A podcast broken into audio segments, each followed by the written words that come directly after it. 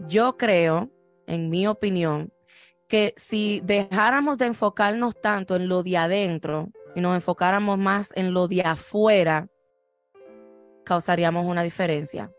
A veces estamos tan enfocados eh, eh, en, los programas de la iglesia, a veces estamos tan enfocados en llenar un calendario. Eh, y eso no es malo, yo no estoy diciendo que eso es malo. Se nos ha olvidado que hay un trabajo más importante que hacer, que es trabajar con las almas. Es trabajar con las almas. Y uno de los propósitos principales de la iglesia, cuando nosotros estudiamos las primeras iglesias, ellos trabajaban con las almas, las almas se entregaban a Cristo y el propósito de, de, formar la iglesia, como se formaba la iglesia, era que ahora ese pueblo que se había formado y se había entregado tuviera un lugar donde congregarse, ¿verdad? Pero el trabajo no terminaba ahí. Ahora los nuevos creyentes eran enseñados, eran instruidos en la palabra, para ahora ellos convertirse en discípulos y ahora ellos salir y hacer lo mismo. Tú estás viendo, esa era la iglesia antes. Pero hoy en día sí se bautiza mucha almas, pero es como que hay un estancamiento, no hay un crecimiento. Entonces, una de las cosas, mi consejo es eh, eh, de salir a las calles, el mandato de Dios, de salir, de, alimentar al hambriento, de darle de vestir al que no tiene, de ayudar al que está en, necesidad. Hay tanta necesidad y muchas veces estamos orando por salir y viajar y, sí, es muy lindo viajar. Dios me ha dado el, privilegio también de viajar. Pero óyeme, tú estás orando para que Dios te mande para África, pero tu vecino al lado está pasando una necesidad que tú se la puedes suplir. Entonces, eso es uno de los principios que la iglesia necesita atesorar, el servicio a los demás.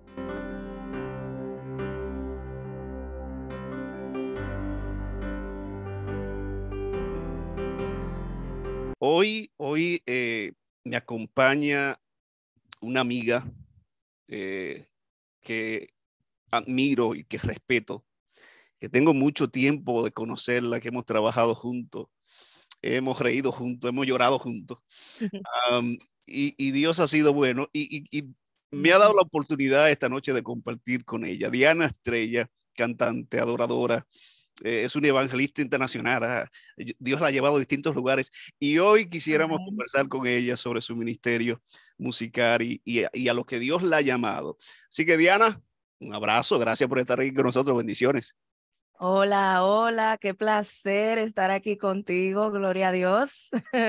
saludos, saludos. Igualmente para ti, saludos, gracias por aceptar la invitación y acompañarnos esta noche y tener una conversación con todo. Saben que yo pensaba cuando ya empecé este programa, Diana, eh, yo, dije, mm, yo, no creo que mucha gente va a escuchar, pues ya a esta hora ya la, mucha gente está durmiendo, descansando. Pero no, fíjate que, que eh, tenemos una audiencia a través de, de la radio. Eh, yo creo que hasta ahora hay mucha gente perdiendo tiempo en el teléfono. Manda, manda ese link por ahí a todos los grupos de WhatsApp.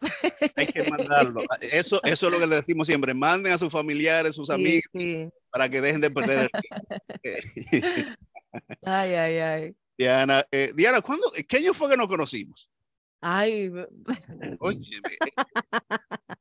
eh, Anthony, yo creo que tú has sido parte de mi crecimiento. Yo creo que tú me viste en mi, en mi juventud joven, joven, joven. Eh, ay, mi madre, ¿en qué año yo llegué a este país? Eh, mami debe estar por ahí viendo el programa. en el 2007 fue que yo llegué. Sí, yo creo que fue por ahí en el 2007. Sí. Yo llegué, yo llegué a Lawrence a Massachusetts en el 2002. Y me, acuerdo porque fue un año después de lo del asunto de la Torre Gemela. Eso sí, más o menos 2007, ¿tú crees? ¿No fue un poquito antes? Bueno. No somos, tú y yo no somos buenos con el asunto de la fecha. Y yo no, de verdad que no. Eh, tu mamá entonces, tu mamá, sabe que yo eh, admiro mucho a tus padres. Son dos guerreros. Ah, sí. Y, hay algo que, bueno, nunca, yo nunca se lo he dicho eh, a Gloria, pero hubo algo que me marcó de Gloria. Una mm. ocasión por allá, bien votado en aquellos años por allá, que tuve un incidente eh, un incidente enfrente de la iglesia con alguien, casi peleo. Bueno, vamos a decir, vamos, vamos a hablar claro aquí. Del yo creo que yo, yo estuve presente. Ah, tú, tú, tú tuviste, tú tuviste ahí. bueno, yo, eh, eh, sucedió lo que sucedió y yo estaba bien agitado.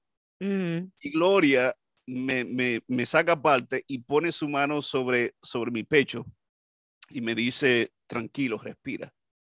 Hasta el día de hoy, Diana, recuerdo ese acto. Yo creo que uno de los actos que, que, quedan que, quedaron grabados en mi vida por la forma, el cariño y la forma como ella lo hizo y realmente me tranquilizó. Así que gracias.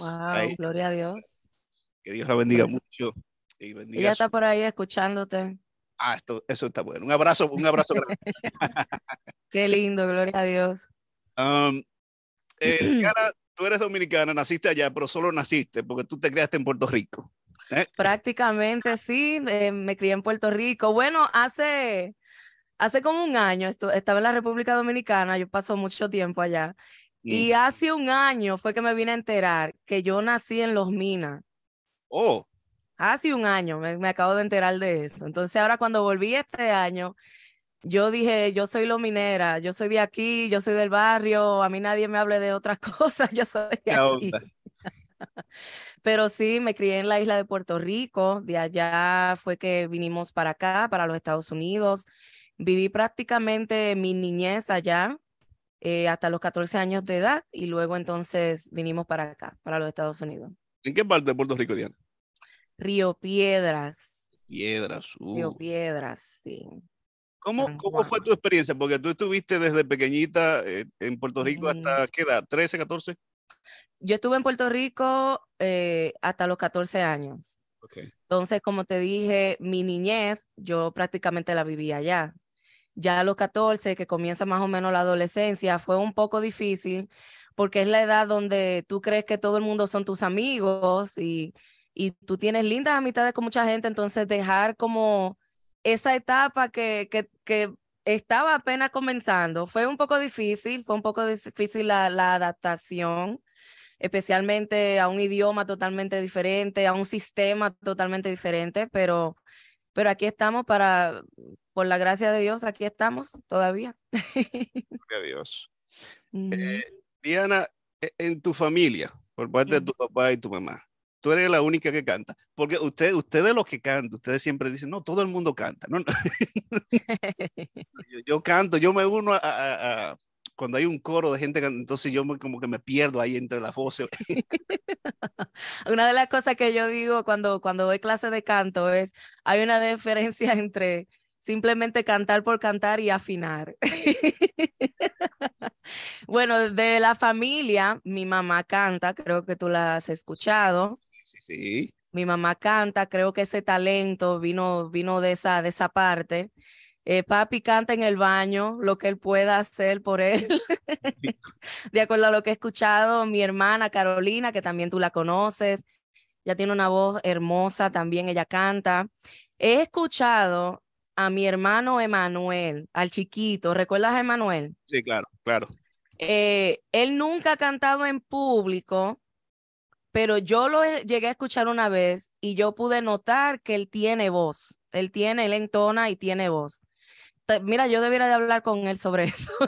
Hay que, hay que, hay que sí, sí. Y Sanella, Sanella, ¿tú sabes quién es Sanella? Sanella tiene una voz preciosa también. A Sanella yo la he grabado aquí en mi, en mi casa. Ok. Yo creo que yo la he visto cantando ahí en, un, en una de las, de las, historias tuyas. No sé, un día tú la pusiste. ¿no? Ah, bueno. pero, pero háblanos cómo, cómo empezaste en esto de la música. Eh, eh, conociste la iglesia, eh, entraron a, la iglesia. ¿A qué edad empezaste a cantar?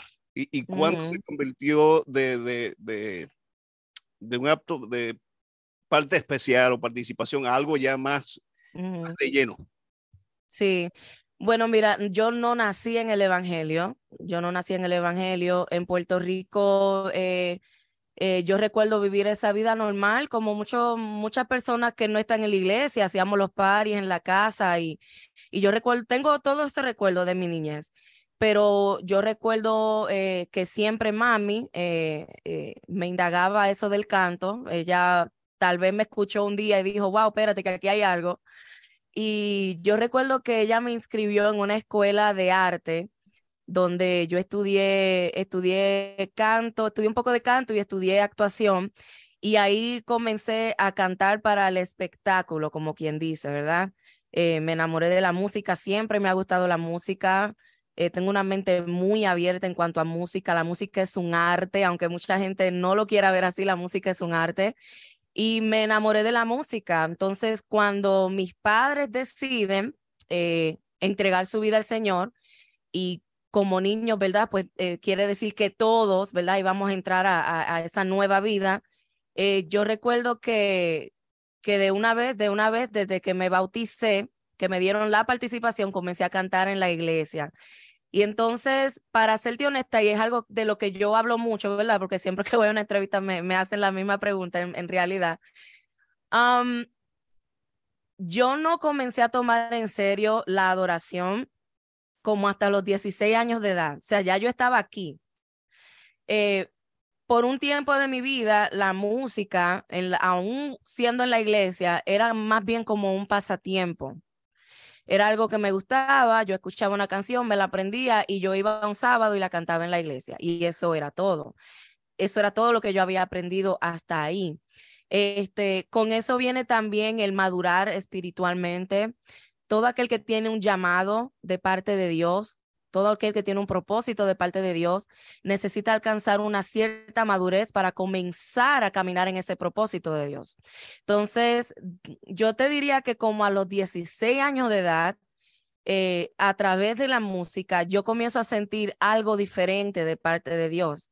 Es como que ahora lo que yo estoy cantando, de repente yo siento que Dios verdaderamente me comienza a hablar a través de la música comienzo a sentir a Dios a través de la música. Yo digo, wow, pero yo nunca había sentido esto antes. Yo recuerdo ocasiones, eh, empezando a tener eso, esas, esas experiencias, yo recuerdo ocasiones de cuando yo cantaba y la gente se me acercaba y me decía lo mismo, Diana, yo siento a Dios cuando tú cantas, o Diana, yo siento como Dios me habla cuando tú cantas. Y yo decía, wow, ok, amén, no entendía nada. Pero entonces Dios comienza a trabajar conmigo de una manera especial y me hace entender, me ayuda a entender que, que había un llamado de parte de Dios para mí a través de la música. Así como yo tal vez tenía mis fans de música cristiana y yo veía a esos adoradores ministrar a través de la alabanza, pude entender que Dios tenía algo especial para mí y entonces decidí formalizarme. Eh, yo no sé si tú, bueno, tú debes de recordar eh, que yo inicié como quien dice el Ministerio de la Música eh, bueno, cantando en la iglesia, ¿verdad? En las participaciones, pero también con el, con el grupo Sinaí. Sí. Eh, Sinaí fue uno de mis comienzos, con ellos grabé mi primer álbum, como quien dice, y luego entonces eh, decidí, aceptando el llamado de Dios, ¿verdad? Formalizarme como solista. ¿Y qué te digo, Anthony? Todo ha sido un proceso, sigo aprendiendo mucho lo que es este llamado lo que es el llamado de la, de la adoración a través de la música, porque adoración nada más no es música. y de verdad que eh, hay mucho de qué aprender. ha sido una vida eh, de muchas experiencias, muchas enseñanzas y desde los 16 años para acá que decidí tomarlo en serio, he aprendido bastante. Y Dios te ha traído hasta aquí. Tienes tres producciones. Tres producciones, sí. Soy tu Dios, no, mentira. Él se llama Todo Cambió. sí. Eh, todo Cambió, eh, Adoración, y ahora la última que se llama 316. 316, esa es la última. Eh, tengo entendido que tienes allí 11 canciones. Eso es así, creo que es así. háblanos un poquito de ese álbum, de, los tres que tú has tenido. ¿Cuál es el más e, especial para ti? ¿Es este 316 o alguno de los primeros dos? 316, eh, porque los primeros dos álbums, es como yo te decía, todo aquel que tiene un llamado de parte de Dios y un propósito de parte de Dios tiene que entender que hay un proceso que necesita pasar, hay una madurez que necesita, eh, eh, necesita crecer en, en él o en ella para poder alcanzar ese propósito de Dios. Yo no digo que he alcanzado el propósito de Dios, pero creo que el primero y el, segundo y el segundo álbum fueron esos álbums que Dios utilizó para empezar a, para yo empezar a adiestrarme en lo que yo estaba haciendo. Fue como, ¿cómo me explico? Como ese entrenamiento de lo que yo iba a comenzar a hacer, ¿verdad? Y a través de que yo estaba trabajando en esos álbums, todo ese tiempo, eh, Dios estuvo trabajando en mi vida. Del último, del segundo álbum, del segundo álbum a 316, mm. antes de yo volver a grabar, pasaron siete años, Anthony. Siete años de procesos personales, de cosas que yo pude entender, yo tenía que trabajar en mi corazón antes de yo poder pararme en un altar a ministrar las vidas que yo creo que, eh, que, por cierto, una de las cosas en las que Dios me, me ha llamado y, la gloria de Dios es que usualmente yo doy talleres de adoración, adoradores. Y esto es una de las cosas que yo hablo. Antes de nosotros tomar un micrófono y pararnos en un altar, hay cosas que Dios tiene que trabajar en nuestra vida. Hay muchas cosas que el Señor tiene que, arrancar de raíz, como dice la palabra. Entonces, en esos siete años de proceso, de depresión, de baja, estima, de vivir una doble vida, de vivir una doble vida. Dios utilizó esos siete años para prepararme lo que ahora es Diana Estrella. Amén. Entonces, ¿por qué es especial? Porque en este álbum eh, yo pude plasmar cada canción, yo pude plasmar un testimonio. Cada canción que, que, la, el, que el oyente escuche, valga la redundancia, es un testimonio en realidad de esos siete años, de los siete años que yo viví. Ahí están todas. Una de las cosas que yo siempre le decía al Señor era que yo quería escribir mis propias canciones. Y una de las cosas que el Señor siempre me ministraba era cómo tú puedes escribir, cómo tú quieres que yo te dé canciones si todavía tú ni siquiera me conoces. Entonces, esos siete años fueron un proceso de yo comenzar a conocer al Señor para que el Señor pudiera ministrar a mi vida y trabajar en mi vida. Y en ese álbum, ese álbum prácticamente es, es, es, son siete años de testimonio. Y por eso es, es, mi favorito. ¿Y, y, y todas las canciones las escribiste tú? En este álbum, sí. Ah. Así es. Como Dios eh, nos, nos saca de cualquier condición en la que podemos estar, en la que la vida o uno mismo, ¿verdad? A veces son otras personas, a veces las decisiones que uno toma, uno mismo se lastima o no lastiman, pero Dios, Jesús es ese, ese médico, ¿verdad? ese restaurador que ministra la vida para, para cambiar. Eh, Diana, ¿a cuántos lugares, países has ido? Eh, que, porque yo, yo te he visto, has estado en distintos lugares. Yo sé que has viajado a Dominicana unas cuantas veces para, para trabajar allá y grabar, etcétera. ¿A cuántos lugares Dios te ha llevado? ¿A cuántos países? Yo he tenido el placer de estar en Honduras. En Honduras estuvimos haciendo un trabajo misionero. Uy, una cosa tremenda, muy linda de parte de Dios, ministrar a las vidas allá. Tuve el placer de estar en Colombia también, ya hace, eh, ¿cuándo fue la pandemia? El 2020, fue en el 2019 estaba, estaba planeado para volver en, en, el 2020 y por la pandemia se canceló. Colombia también es, es, es tremendo adorar eh, allá. Y también estuve en un lugar, ay, Dios mío, ¿cómo se me olvidó? En México.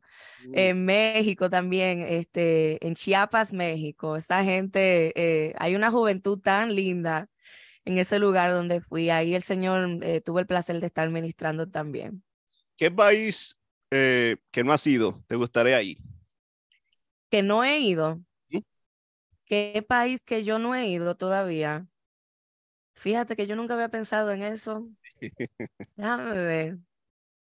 Si tú quisieras. Ay, yo nunca había pensado en eso, en verdad, Antonio.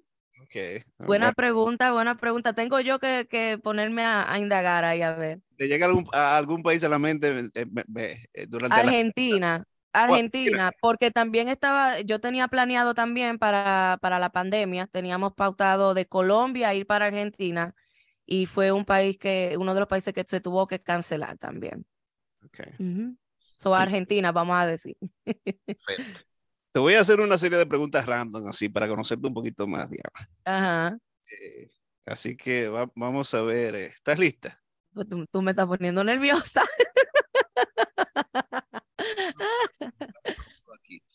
vamos, vamos. Diana, ¿cuál es tu mayor logro en la vida? Hasta este punto, si tú tuvieras que elegir uno que tú te sientes, tú dices, oye, me, me siento orgullosa, me siento feliz por esto, ¿cuál sería ese, ese logro? El mayor logro es eh, poder estar trabajando tiempo completo en el llamado de Dios en mi vida. Um, yo nunca pensé que eso fuera, iba a ser posible, um, porque es obvio que en el sistema que estamos viviendo hoy en día, eh, de, de, recession, la, ¿cómo se dice? La, la eh, eh, que estamos viviendo hoy en día, es difícil, pero eh, el mayor logro es, eh, para mí es poder aferrarme a esa promesa de que cuando buscamos el reino de Dios y su justicia, todo lo demás es por añadidura. Y sí, mucha gente ve que yo viajo, mucha gente ve que yo grabo y Diana esto y lo otro, pero mucha gente no ve el trabajo detrás, mucha gente no ve eh, las dudas que se le levantan a uno, mucha gente diciéndote, ¿por qué tú estás haciendo eso cuando tú puedes estar haciendo más dinero en otra cosa? Entonces, yo poder sentirme que estoy trabajando confiadamente en el llamado de Dios, no solamente en la música, sino en, en, la obra de, de, del Evangelio. Yo creo que para mí ese ha sido uno de los, de los mejores logros. Eh, estos últimos años, a pesar de que hay, han habido, vuelvo y repito, muchas enseñanzas, eh, yo creo que han sido uno de los cinco, ya llevo cinco años trabajando tiempo completo en el ministerio y han sido uno de los cinco años más felices de mi vida. ¿A qué le tienes miedo? Tú sabes que todo el mundo le tiene miedo a algo. Algunos le tienen miedo a la muerte, otros le tienen miedo a perder el trabajo de muchos años. Uh -huh. ¿A qué tú le tienes miedo? Yo le tengo miedo a mis pensamientos. Son peligrosos. ay, ay, ay, ay. Es que se mira, no es fácil, no es fácil. Te digo, ya llevo cinco años en el trabajando tiempo completo en el ministerio, pero se levantan tantas dudas y como yo te dije eh, ahorita, una de, de, los procesos y una de las cosas que yo tuve que trabajar fue ese estado de presión en el que a veces el enemigo me envolvía. Y como el enemigo sabe y conoce nuestras debilidades, yo siempre abro, cuando yo hablo, predico, ministro, yo abro mi corazón porque yo no soy perfecta. El enemigo sabe que esa es una de mis debilidades. Entonces, yo tengo mucho miedo a veces a, a, a, dejarme llevar por, por esos sentimientos de, de, de dudas, de, de, culpabilidad muchas veces y de no estar segura de si estoy haciendo lo que debo hacer. Muchas veces he cuestionado a Dios, Señor, de verdad tú me tienes aquí, he estado a punto de, de, de, de rendirme, de, soltar. He dicho con mi boca muchas veces, ya no vuelvo a grabar, ya no vuelvo a hacer más video, no vuelvo a hacer nada, porque eh, el enemigo sabe cómo atacar la mente. El enemigo sabe cómo atacar la mente. Uh -huh. eh, ¿Cuál es tu mayor defecto? Mi mayor defecto es mi carácter. A mí yo tengo un apodo a mí me dicen Pablito. es, yo diría que es mi carácter, gracias a Dios, yo sé que, que he mejorado mucho. Soy una persona sanguínea. Eh, es, por una parte es bueno, por una parte es malo cuando tú no sabes controlarlo. Entonces yo creo que todavía ese puede ser mi, mi defecto. yo creo que es el de, yo creo que es el de muchos. Hay que... ¿Qué tú prefieres, el frío o el calor? El frío. A mí me encanta el frío. Que tú ahora en invierno tú te, te, te estás gozando. Normal, sí. um, ¿Qué es lo peor que te ha pasado en la vida? ¿Y cómo Dios te ayudó a lidiar con eso? Mm, lo peor que me ha pasado. Mira, tal vez va a sonar cliché o, la, o que no sé, pero yo creo que todavía yo no he pasado lo peor he pasado por cosas en que en el momento yo dije, esto es lo peor que me está pasando, pero viendo ahora, tú sabes, viendo ahora la perspectiva desde lejos, como quien dice, yo creo que todavía yo no he pasado lo peor. Si te fuera a mencionar algo, eh, yo creo que fue mi divorcio, eh, separarme tan joven, ¿verdad? Eh, yo fui al altar, pues, que ese es otro testimonio, ¿verdad? obviamente queriendo cumplir el mandato de Dios de, de, de unirme para siempre, pero las cosas pasan y creo en lo que dice la palabra de Dios, que todo obra para bien y que todo lo que Dios permite en nuestras vidas, incluso cuando tomamos las decisiones incorrectas, Dios las utiliza para hacernos las personas que somos hoy. Eso fue un proceso que, que, que, fue lo que causó mucha depresión en mi vida, que fue lo que causó mucha autoestima, que fue lo que me llevó a vivir una doble vida.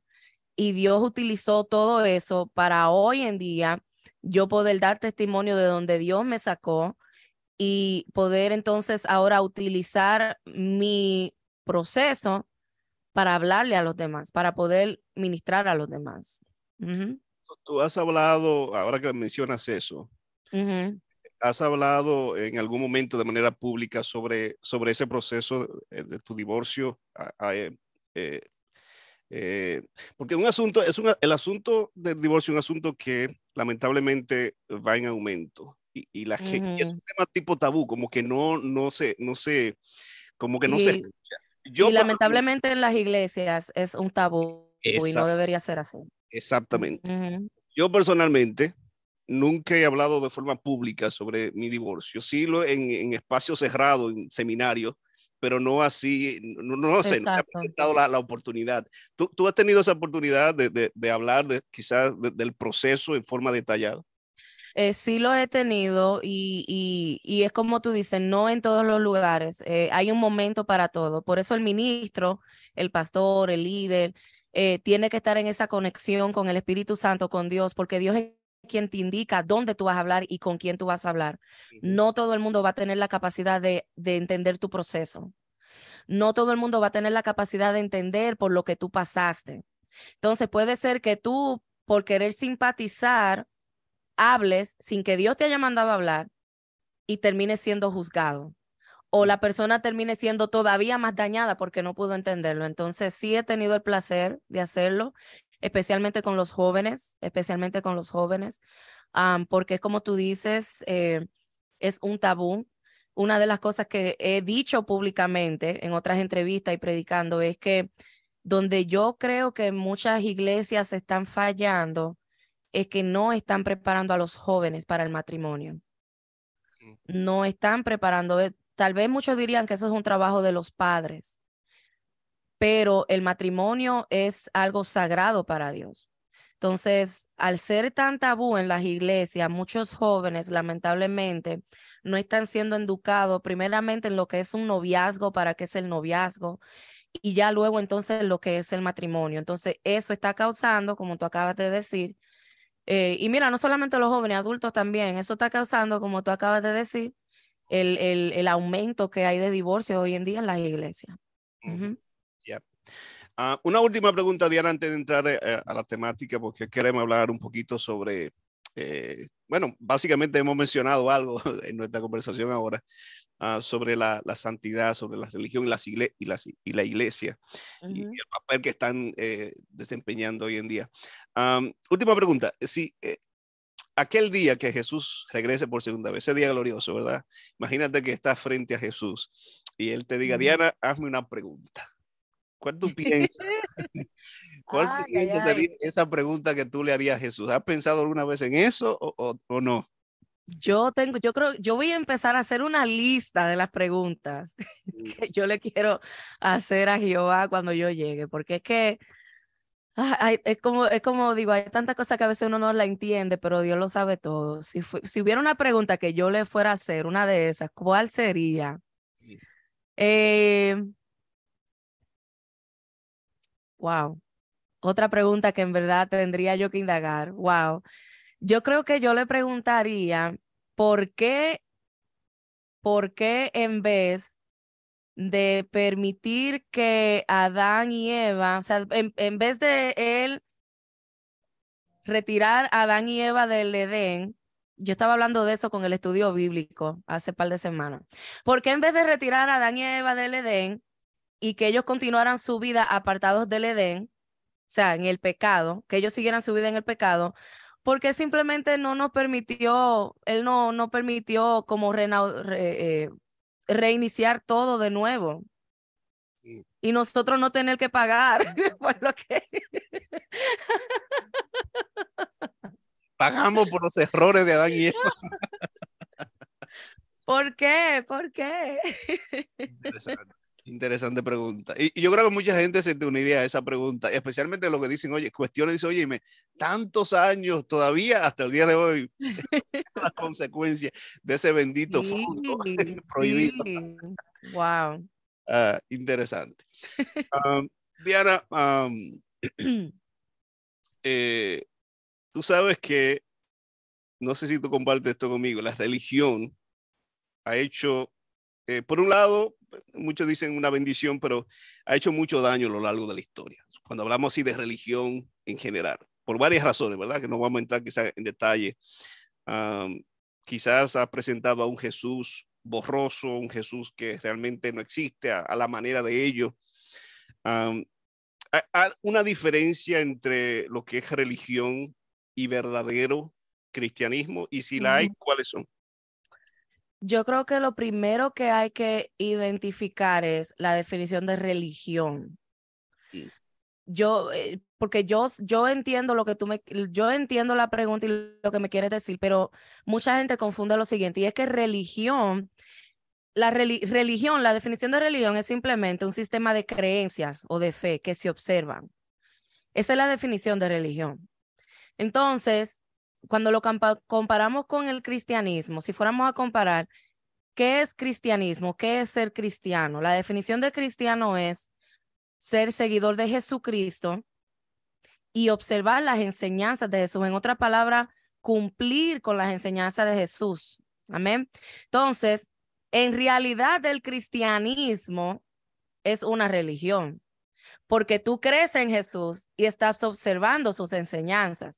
Yo creo que lo que estamos tratando aquí de diferenciar es esta, esta, esta ideología que se ha levantado de la religiosidad en las iglesias. ¿Ok? Entonces, ¿cuál es la diferencia entre lo que es religioso, algo que se ha vuelto religioso? Es una creencia formada por el hombre que es promovida como que es ley de Dios, pero no lo es. ¿Me doy a entender? Son creencias, ¿qué es la religión? ¿Y cómo se, se, se, diferencia del cristianismo? Son creencias que te esclavizan a algo, lo cual no va de acuerdo a la palabra de Dios, que es todo lo contrario. Entonces nosotros en el, en el libro de Gálatas, capítulo 3, Dios nos enseña que la ley tiene un propósito.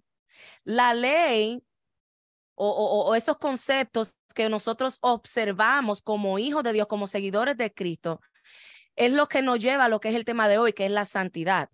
Pero lamentablemente hay iglesias, hay, hay, hay lugares o hay religiones que, que han llegado a un punto donde tal vez los conceptos y sus enseñanzas personales de lo que ellos creen son más importantes que la verdad. Entonces, ¿cómo yo diferencio la religión entre el cristianismo? Pues yo acabo de decir que el cristianismo es, somos eso, los cristianos somos esos que creemos en Jesús, observamos sus enseñanzas, seguimos y vivimos como Jesús vivió. ¿Usted quiere saber si usted está viviendo una religión o usted está viviendo una verdadera, usted está siendo un verdadero cristiano, usted compara su vida con Jesús. ¿Estás viviendo tú las vivencias que Jesús vivió en esta tierra, valga, la redundancia? ¿Tus hábitos se parecen a los de Jesús? ¿O tu iglesia practica los hábitos que Jesús practicó, las experiencias que Jesús tuvo. Es, tu vida, estás tú sufriendo como Jesús sufrió, como Jesús sufrió el Evangelio. Tu ministerio refleja lo que el ministerio de Jesús reflejó. Entonces, cuando nosotros nos alejamos de todo lo que, lo que, lo que Jesús nos enseñó y observó, ya nos convertimos en, en, en, en, en religión, por decirlo así. Perfecto. Eh, sí, no, y, confunde este asunto de, de la apariencia, de, de decir o de llenarnos la boca, de decir yo soy religioso, yo soy tal cosa, yo soy esto. Cuando, Dios, cuando Jesús hace un llamado, hace un llamado al sacrificio, no, no a la... A, a, hacer brillar el yo. Yo creo que uno de los personajes en el Antiguo Testamento que entendió este asunto que tú estás mencionando eh, y la diferencia entre lo que es la religiosidad, la apariencia eh, y, y, seguir a Jesús de corazón fue Juan el Bautista. Él dijo, es necesario yo menguar para que Él pueda crecer. Entonces, una iglesia, una familia, una persona tiene que seguir ese concepto, e, e, ese ideal que presentó Juan, el Bautista, diciendo, yo necesito menguar, yo necesito desaparecer detrás de Jesús para que entonces pueda eh, brillar en mi vida y a través eh, de mí. Exactamente. En, en, Diana, en Hebreos 12, 14, hay, eh, y también hay otro texto, eh, Amós 5.4. Pero te voy a leer Hebreos 12, 14. Dice, buscad la paz con todos y la santidad. Y allí es nuestra temática de interés de esta noche, la santidad. Dice, sin la cual nadie verá al Señor. Y Amós 5.4 dice, pero así dice Jehová a la casa de Israel, buscadme y viviréis. Esa palabrita allí, que tanto eh, se menciona en Hebreos como, como en el libro de Amós, buscad. ¿Qué significa? O sea, para una persona que nos está escuchando ahora, Diana, vamos a ser prácticos, dice, ¿cómo, ¿cómo yo busco la santidad, cómo yo busco la paz, cómo yo busco a Dios. De acuerdo a lo que yo he aprendido eh, y de acuerdo a la definición de la palabra buscar en el hebreo, o sea, cuando leemos en el contexto, la palabra buscar simplemente significa indagar, procurar. O sea, tú, tú, tú quieres consultar algo, tú estás, tú estás, quieres preguntar, tienes una duda, tienes una incógnita, tú necesitas eh, eh, tener una respuesta de algo. Entonces, ¿qué es buscar y a Dios? Es conocer quién es Él. Buscar es conocer quién es Dios. ¿Y cómo yo logro eso? ¿Cómo yo logro entonces conocer quién es Dios? Bueno, la, la respuesta es simple. a través de la palabra, a través del ayuno, a través de la oración. Cuando yo digo que quiero buscar de Dios, yo estoy diciendo Quiero conocer quién es Dios. Quiero conocer cuál es su propósito en mi vida. Quiero conocer cuáles son los pasos que yo debo de seguir. Por eso es que, por eso es que Cristo es la verdad y la vida. Por eso es que Él es nuestro sustento. Por eso es que Él es nuestro creador. Porque es a través de Él que nosotros podemos conocer cuál es nuestro propósito en la vida. Es a través de Él que nosotros podemos sustentarnos como hijos en esta tierra. Entonces, cuando yo digo quiero buscar de Dios, yo, yo uso mucho esa expresión. Yo los viernes en la noche me encierro, apago el teléfono hasta el otro día cuando me dijeron, ¿dónde tú estabas? Yo estaba buscando de Dios en mi habitación, buscando, buscando, indagando, preguntando, estudiando la palabra. Eso es simplemente buscar. Eso, mientras tú hablabas, Diana, me, me acordé de mi texto favorito del Nuevo Testamento, Juan 17, 3. Eh, y esta es la vida eterna, que te conozcan a ti y a Jesucristo a quien has enviado. O sea, esa es la clave, ese es el secreto de la vida eterna. Que ofrece salvación no es, no, no, una institución, no es una religión, sino Cristo Jesús. Cristo Jesús. Uno se acerca para conocer, entonces encuentra eh, el, camino, la verdad y la vida, que es Jesús. Amén. Y por eso es importante, volviendo a la primera pregunta, que como iglesia, nosotros, eh, eh, la iglesia, el cuerpo de Cristo entienda que necesitamos presentar a Jesús. La ley es buena, la ley tiene su propósito y eso lo aprendemos en la Biblia y Dios quiere que observemos la ley. Si me amáis, guardad mi mandamiento, dice la palabra de Dios. Pero tenemos que entender que, y yo creo que, que vamos a hablar de eso un poquito más adelante, tenemos que entender que sin Cristo no puede haber esa, esa salvación completa. No puede haberla. Eh, cuando mencionamos esa palabra santidad, yo creo que ya eh, todo el mundo dice que yo sé lo que significa santidad, algo apartado. Eh, pero eh, eh, hablarnos un poquito sobre eso. Eh, hace un tiempo estaba leyendo un, artículo, era un libro, un artículo sobre la adoración que, eh, y la santidad, que es un estilo de vida, no es algo que se, que se limita a un sábado o a un domingo en la mañana eh, o a un día de culto, sino que debe ser, tiene que ser un estilo de vida, de vida. La adoración, la santidad, Dios la busca allí, como tú mencionas, en tu cuarto, en tu casa, en el trabajo, en el highway, cuando alguien te, se te mete en el frente. No solamente en la iglesia. Entonces, háblanos un poquito sobre eso. Bueno, tú dijiste algo muy importante. Muchos dicen conocer lo que e, el significado de la palabra santidad, que, que es así, es, es, es en, el hebreo es la, eh, es la palabra santo, kadosh. Kadosh quiere decir apartado. Muy bien, todo el mundo conoce eso, es así. Pero no todo el mundo quiere vivirlo. no todo el mundo quiere. ¿eh? Está la teoría, pero no la práctica. Exactamente. No todo el mundo quiere pagar el precio de vivir como santo. Número uno, porque no es fácil. O sea, yo hablaba al principio, más ahorita, eh, yo viví una doble vida. O sea, yo sé lo que viví una doble vida. Yo sé lo que es pararme un sábado, un domingo en la mañana y cantar y decir gloria a Dios y decir Dios me ama y decir que yo amo a Dios y después en la noche destacatarme en buen dominicano. ¿Me entiendes? Entonces, la pregunta es, ¿qué es la santidad? Este, eh, a veces yo siento como que le queremos buscar la quinta pata al gato, pero la santidad es simplemente eso, o sea, estar apartado. La santidad es aquello que vive en un estado de separación a todo lo demás. Por lo tanto, si yo soy santo, si yo soy santa, yo no vivo como el mundo vive. Por eso es que nosotros, cuando nosotros estudiamos en el, en el Antiguo Testamento y estudiamos la, la estudiamos eh, eh, eh, la, la, construcción de, de, de, la, de lo, del altar, del arca, de, de, del tent, se me fue la palabra, el tent, ¿cómo se dice en español? Ay Dios, tent. La carpa, la carpa, la carpa y todo eso. Y nosotros aprendemos de los instrumentos, los envases que se usaban, las copas y todo eso, todos esos instrumentos se santificaban.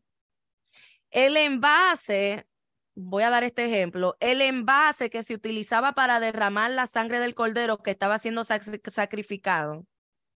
Usted no podía coger ese envase y llevárselo para casa y usted amasar la harina del pan ahí.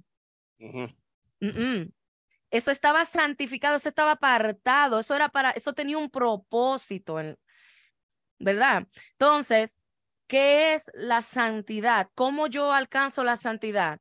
Y una buena pregunta sería, ¿puede el ser humano en la tierra alcanzar la santidad? Eso es otra buena pregunta. La santidad es vivir esa vida de separación de lo que es el mundo. Por eso dice la palabra y quise escribir el versículo acá en Primera de Tesalonicenses 4:3. La voluntad de Dios es vuestra santificación. Que os apartéis, que se separen, que se aparten de la fornicación y empieza a explicarte de todo lo que tú tienes que separarte. Y más adelante en el versículo 7 dice, pues no nos ha llamado Dios a inmundicia, cuando tú comienzas, cuando tú te permites tú mezclarte, tú comienzas con, con las cosas del mundo, tú, tú te estás contaminando, te vuelves impuro, porque el pueblo de Dios, todo aquel que tiene un llamado, el cuerpo de Cristo tiene que entender que ha sido llamado para ser apartado, para ser diferente. Entonces, dice el 7, pues no, he llamado, no nos ha llamado Dios a inmundicia, sino a la santificación. Lo dice en verbo ahí, santificación. En otras palabras, es algo, como tú dijiste, que constantemente se está trabajando. Hoy mismo, hoy mismo, yo estaba dando reversa en el carro y la persona que venía ya vio que yo estaba dando reversa, pero ella siguió y yo quise decirle de todo. ¿eh? pero Dios nos llama a vivir una vida santificada. Entonces, ¿qué es la, santidad? Otra vez, es simple, pero es difícil de vivirla. Yo creo que el significado es simple, pero es muy difícil de vivirlo porque es simplemente eh, eh, eh, esa vivencia de estar apartado de todo lo demás. De que si yo estoy en el trabajo y estoy con un grupo de amigos que están haciendo chistes de segundo sentido, yo no participo de eso yo me aparto, yo estoy apartada, yo estoy santificada, yo no puedo participar de eso. De que si eh, joven, usted sabe que le está escribiendo un siervo que no tiene las mejores intenciones, usted bloquea ese número porque usted no va a contaminarse con eso. Eso es la santidad, eso es, eso es vivir en la santidad. Y, y, no es algo, como mencionamos, que se limita a cuatro paredes o a un edificio. Estoy, como tú mencionaste, parado cantando o predicando o dirigiendo o administrando enfrente de la gente, ¿verdad? Uno se pone como esa careta de la religiosidad. Luego se la quita y entonces es otra persona. Dios busca la santidad en, es un estilo de vida, donde quiera Exactamente. Exactamente. hablamos, yo mencioné al, inicio de, de, de, lo peligroso de, una religión, de la religiosidad sin, sin Cristo, ¿verdad? La, la pompa de un edificio, la mucha gente, mucha gente, etcétera. Una iglesia eh, que no tiene santidad, una iglesia que no tiene el amor de Jesús. ¿Hace daño a la comunidad? Eh, ¿Y cuáles son los daños que tú consideras, Diana, más peligrosos que pueden, que pueden eh, ocasionar en la vida de un joven, de una familia, una iglesia con esa característica? Mira, yo voy a compartir esto contigo. Yo no lo, no, no he hablado de esto en público, pero lo comparto aquí contigo. En este preciso momento, yo estoy sufriendo ese tipo de daño. No yo en lo personal, pero una situación que está pasando ahora mismo.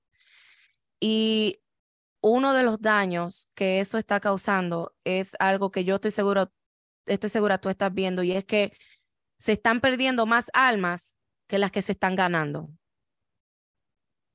Más personas se siguen saliendo de la iglesia. Tú no sabes la cantidad de veces que yo he tenido que escuchar a gente decir, ¿para qué yo voy a ir a la iglesia si, si, si, si actúan igual que, que, que, en la calle o, o, es lo mismo? O sea, se están perdiendo más almas que las que se están ganando.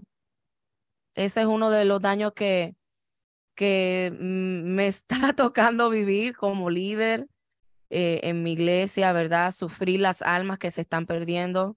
Eh, eh, yo creo que el pastor que verdaderamente se llama pastor y ha aceptado su llamado, le duele ver esas almas que se están perdiendo. Y eso es uno de los daños que yo creo que, que se están haciendo hoy en día. Está afectando, sí, sin duda, muchas denominaciones, le llamamos la, la, puerta trasera, inclusive personas llegan, se bautizan y a veces hacemos, eh, hacemos mucho ruido con bautismo, ¿verdad? Se bautizaron en tal país 500 eh, personas, 1000 personas, 2000 personas, pero ¿cuántas de esas personas luego de tres meses, seis meses, un año, permanecen? Y no solo permanecen, porque una cosa es quedarse sentado calentando un banco, se mueren los dones que el Espíritu Santo quiere darle a esa persona. Otra cosa es convertirse en un, en un líder y, y, y, hacer discípulos para Cristo, que eso es lo que el Señor quiere. si, analizamos los resultados, luego de un año de, de, X cantidad de personas se bautizaron, ¿cuántos permanecen? ¿Cuántos son líderes? ¿Cuántos se han ido?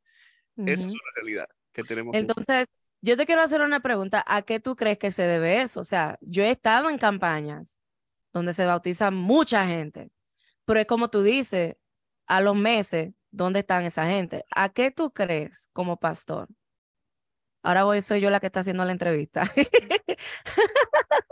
¿A qué tú crees que se debe eso? Yo creo que yo tengo una respuesta, pero me gustaría escuchar una tuya. Ok, yo siento, yo siento que son, no, es un, solo factor, son varios. Sí, son varios. Voy a mencionar quizá uno de los principales que me llegan a la mente. Uh, y es que cuando la persona entra y nosotros sabemos, conocemos este concepto bíblico, cuando una persona se bautiza, acepta a, aceptar a Jesús como su Salvador y Señor, es un bebé espiritual. Es un recién nacido, no conoce, no tiene la experiencia y lamentablemente lamentablemente, los líderes que están envueltos en la iglesia están quizás tan ocupados en otras cosas que ese bebé, ese bebé se queda desatendido. Es como cuando una madre da luz a un bebé y aliméntate solo, crece solo, toma agua solo, ve al baño solo. Es imposible. Humanamente hablando, cuando uno hace eso, el bebé muere en cuestión de horas, en cuestión de días. Pero entonces esperamos lo contrario en el aspecto espiritual. Decimos, no, ya tú eres un adulto, tú eres un joven, te bautizaste, porque nosotros, ¿verdad? No bautizamos bebé, pero eres un adulto, eh, dale para allá. Y ese desatender, siento yo, el no eh, involucrar a esa persona de inmediato en, en, en, ok, me bauticé, ¿qué Dios tiene para mí? ¿Qué Dios quiere que yo haga? Déjame yo buscar a otra persona. El no motivar, enseñarle a esa persona a la persona se bautiza, se siente, empieza a escuchar sermones, empieza a escuchar a, este cantando, a aquella adorando, a aquel dirigiendo. Esa llama se apaga. Eso, eso, es lo que yo, lo que yo siento. Una de las razones. Una de las razones, porque yo, yo quiero envolver esa pregunta en lo que, lo que ha sido el tema de hoy y es volviendo a lo de la, la religión. Y yo creo que lamentablemente muchas denominaciones el error que cometen es que están bautizando que están bautizando a una, para que tú entres en una denominación. O sea, yo te bautizo si tú crees en lo que yo te estoy diciendo que es, en vez de presentar a Cristo como el Salvador. Y uno de los principios del bautismo eh, que, que, a mí me encanta, eh, Juan 3:16, eh, ese es mi versículo favorito, pero cuando uno lee más, más arriba, que, Jesús le responde a Nicodemo y le dice, de cierto, de cierto te digo, el que no nace de agua y del espíritu, o sea, ahí está lo esencial para yo recibir un nacimiento espiritual, una renovación de mi vida, la redención de mi vida. Ahí Dios me presenta que siempre el espíritu va a ser lo esencial para causar esa transformación. Y una de las eh, pandemias que yo le voy a llamar, que estoy viendo muy a menudo, es que también en, lamentablemente, en, hay personas que, que, que bautizan por emoción, como tú dijiste. Ah, yo quiero ver que se bautizaron 20 gente para yo poder decir que, que yo bauticé más, más gente. En la campaña se bautizaron 50, wow, 50 gente, pero a base de qué, como tú dijiste, o sea, a base de qué, qué tú vas a hacer con esas 50 personas ahora. O sea, hay una, hay una emoción, hay una cosa de que, ah, yo, yo, yo tengo que decir que al final del año yo fui, esta iglesia bautizó esta cantidad de gente, pero tú no tienes la capacidad de pastorear, ni siquiera 10. Entonces, por emoción, ¿me voy a entender? Creo que ese es uno de los, de, la, de los problemas hoy en día. Sí, sin duda. Yo, siento, yo siento que cualquier decisión que se tome solo por emoción, ya sea la de levantar un negocio, casarse con una persona porque me gusta físicamente, ah. O de bautizar a alguien por los números, o de bautizarme porque empecé a llorar con el sermón y qué bonito. Toda decisión que se toma solo por pura emoción o sentimiento eh, usualmente no dura, a menos que la persona experimente un cambio, ¿verdad? Y, tú lo mencionaste cuando eh, eh, hablaste de tu experiencia, que tú cantabas, pero no tenías como ese, ese encuentro con... Esa conexión. conexión. Y eso le sucede a mucha gente. Yo, yo, yo, te puedo decir lo mismo. Yo prediqué muchísimo, yo empecé a predicar desde los 12 años. Prediqué muchísimos sermones que ni yo mismo entendía el significado de la palabra que yo estaba compartiendo con la gente. Y, y, pero entonces, cuando uno tiene ese encuentro con Jesús, ese encuentro genuino, a veces tienen que suceder cosas para que eso suceda. Entonces, la vida cambia y todo cobra sentido, ¿verdad? Así es, así es. Increíble. Eh, óyeme, pero el tiempo hoy se ha ido. vigilia, vigilia. Y hay que hacer vigilia, hay que hacer vigilia. Diana, una, una última pregunta. ya dejando, ya mencionamos el aspecto negativo, pero tenemos que eh, eh, terminar eh, positiva. claro que sí. Positiva. Vamos a hablar entonces de cómo, cómo una iglesia, vamos a decir que hay una iglesia, líderes que nos están escuchando esta noche, ah, que quieren un cambio, porque miran en su iglesia que, que, no está viva, no, no, no se está reflejando el amor de Jesús. ¿Cuáles son algunos consejos prácticos que tú has encontrado en, en la Biblia, en tu experiencia, en a donde Dios te ha llevado. ¿Qué una iglesia debería estar haciendo en, 2023 para bendecir la comunidad donde esa iglesia se encuentre? Y el día que esa iglesia falte por alguna razón, que la gente pueda decir, óyeme, no, la, esta comunidad no va a ser la misma sin esa iglesia, porque lamentablemente, si muchas iglesias desaparecen hoy en día, la comunidad en la que esa iglesia está ni lo notarían. es la realidad. Sí. ¿Cómo, puede ¿Cómo podemos ser una iglesia de, de cambio, una gente de cambio en este tiempo? Amén. Mira, tengo estos cinco años el privilegio de ser parte de una iglesia que ha entendido el principio, uno de los principios más importantes en la palabra y que Jesús nos enseñó, y es el servicio. El servicio. Yo creo, en mi opinión, que si dejáramos de enfocarnos tanto en lo de adentro y nos enfocáramos más en lo de afuera, causaríamos una diferencia. Me explico. Eh, eh, vamos, mm, yo voy a tornar esto en algo positivo, pero primero hay que presentar cuál es el problema. O sea, a veces estamos tan enfocados, como acabamos de decir, eh, en, los programas de la iglesia, a veces estamos tan enfocados en llenar un calendario y eso no es malo. Yo no estoy diciendo que eso es malo. No estoy diciendo que eso es malo por si acaso, pero se nos ha olvidado que hay un trabajo más importante que hacer, que es trabajar con las almas. Es trabajar con las almas. Y uno de los propósitos principales de la iglesia, cuando nosotros estudiamos las primeras iglesias, el libro de Hechos me encanta. ¿Usted quiere aprender cómo fue que empezaron a funcionar las primeras iglesias? Vaya al libro de los Hechos. Nosotros podemos ver que cuando Pablo iba eh, y, estaba trabajando, eh, estaba leyendo de él sobre eh, cuando llegó a Antioquía. ellos trabajaban con las almas, las almas se entregaban a Cristo y el propósito de, de, formar la iglesia, como se formaba la iglesia, era que ahora ese pueblo que se había formado y se había entregado tuviera un lugar donde congregarse, ¿verdad? Pero el trabajo no terminaba ahí. Ahora los nuevos creyentes eran enseñados, eran instruidos en la palabra, para ahora ellos convertirse en discípulos y ahora ellos salir y hacer lo mismo. Tú estás viendo, esa era la iglesia antes. Pero hoy en día, es como estábamos hablando, o sea, se crea, se crea, eh, eh, eh, sí, se bautiza mucha alma, pero es como que hay un estancamiento, no hay un crecimiento. Entonces, una de las cosas, mi consejo es, y por eso digo que tengo el privilegio de trabajar cinco años en una iglesia que ha entendido la visión, que es el servicio, de salir a las calles, el mandato de Dios, de salir, de, alimentar al hambriento, de darle de vestir al que no tiene, de ayudar al que está en, en, necesidad. Hay tanta necesidad y muchas veces estamos orando por salir y viajar. Y, y, sí, es muy lindo viajar. Dios me ha dado el, el privilegio también de viajar pero óyeme, tú estás orando para que Dios te mande para África, pero tu vecino al lado está pasando una necesidad que tú se la puedes suplir. Entonces, eso es uno de los principios que la iglesia necesita atesorar, el servicio a los demás. Entender que hay, que hay algo que, que Jesús amaba y era las almas.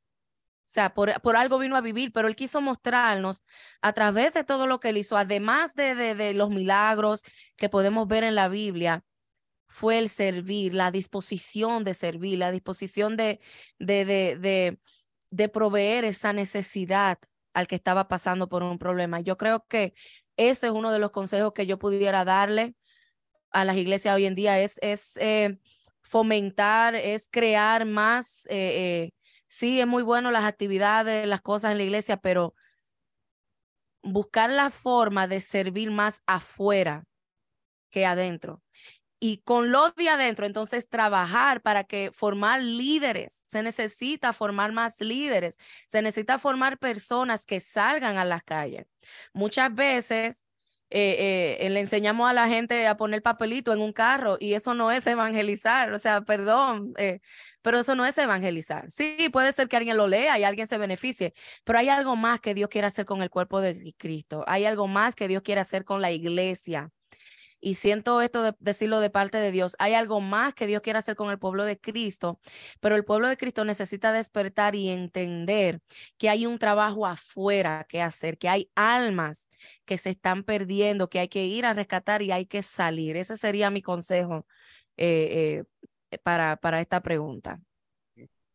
Poderoso consejo para finalizar eh, este programa y sin duda estoy de acuerdo. somos llamados a, ir a donde están las personas. Tú sabes, Diana, mucha gente, mucha gente por el estigma que tiene, la fama que tienen los templos, las iglesias, dice, no, no, yo no voy. Entonces, nosotros tenemos que salir de las cuatro paredes y llegar al corazón de las personas, llegar a la gente para servir. Jesús vino para servir, para sanar, para enseñar, ¿verdad? Para restaurar. Y esa debe ser nuestra misión. Diana, yo sé que tú tienes, eh, empezaste eh, y lo tienes en tu red del proyecto de la Biblia en un año. Menciona para las personas que, están escuchando, que están con nosotros en YouTube o en la radio, redes sociales para que te puedan seguir y puedan aprovechar eh, tu música también en YouTube. Sí, eh, la Biblia es un, en un año. Yo siempre, mira, voy a ser honesta en cuanto a esto. Mm. Ya yo llevo cuántos años en el Evangelio, eh, no sé, no voy a sacar cuenta porque, whatever. Pero yo nunca, hasta el día de hoy, he tenido, no voy a decir la oportunidad porque la, oportunidad la he tenido, pero yo nunca me he dedicado a leer la Biblia completa en un año. Sí, busco de ella, la estudio, me encanta la palabra de Dios, me encanta leer, pero leerla en un año nunca lo he hecho hasta el día de hoy. Entonces, la Biblia en un año fue un proyecto que comencé para yo obligarme a leer la porción de cada día y entonces al leerla, yo dije, bueno, como la voy a leer, me gustaría compartir también. Entonces, por eso he creado en mi canal de YouTube, todavía no lo tengo disponible como podcast, eh, el, el, la porción diaria de cada día para poder leer la Biblia en un año. Entonces, está disponible, sí, en mi canal de YouTube. Eh, Diana Estrella Oficial, así me pueden encontrar. Ahí también está toda mi música en Spotify también y en las redes sociales como Diana Estrella. Perfecto. Eh, Diana, yo te voy a escribir algo aquí a ver si tú reconoces esto, a ver si tú te acuerdas de esto. yo creo que yo sé lo que es. vamos a finalizar. Déjame yo escribirlo aquí. Dale, dale. ok, ya está. Eh, voy a ver ahí, sí. Yo creo que sale al revés, pero tú como quieras lo, lo voy a ver. Ah, mira, mami aquí escribió eh, ahorita cuando empezamos, que fue en el 2003 que yo me mudé para acá a los Estados Unidos. Ahora sí. En el 2003. ok, ok. Pero no me sale lo que escribiste. Eh, no, no, yo, yo lo estoy escribiendo aquí, lo estoy escribiendo. Ah, eh, yo pensé que era mi va. Ah, yo sabía. es que eso nunca se me va a olvidar. Óyeme. Constant and never. Ay, espérate, ya quedé mal. Constant and never ending. Ay, se me fue la última. Improvement. Improvement, yes. Constant, never ending improvement. Can I? can I? Can I? Sí. Yes, yes, yes, yes, yes. Eh, siempre, siempre lo mejor, lo mejor para Dios. Y, y ese es mi deseo para ti. Es. Que Dios te siga eh, bendiciendo, que Dios te lleve a, muchos países, no solo a Argentina, sino a muchas partes del mundo. amén, amén. Una bendición eh, eh, para, para todas las personas que te rodean, para jóvenes y adultos por igual. amén, amén. Gracias por estar aquí, de verdad que sí. Y Gracias, gracias a ti por este tiempo. Eh, eh, de verdad es un placer compartir. Teníamos mucho que así que no dialogábamos y eso. Creo que por eso se nos ha ido el tiempo, porque estamos, nos sentimos cómodos hablando y eso. Entonces, ha sido de mucha bendición, de verdad que sí.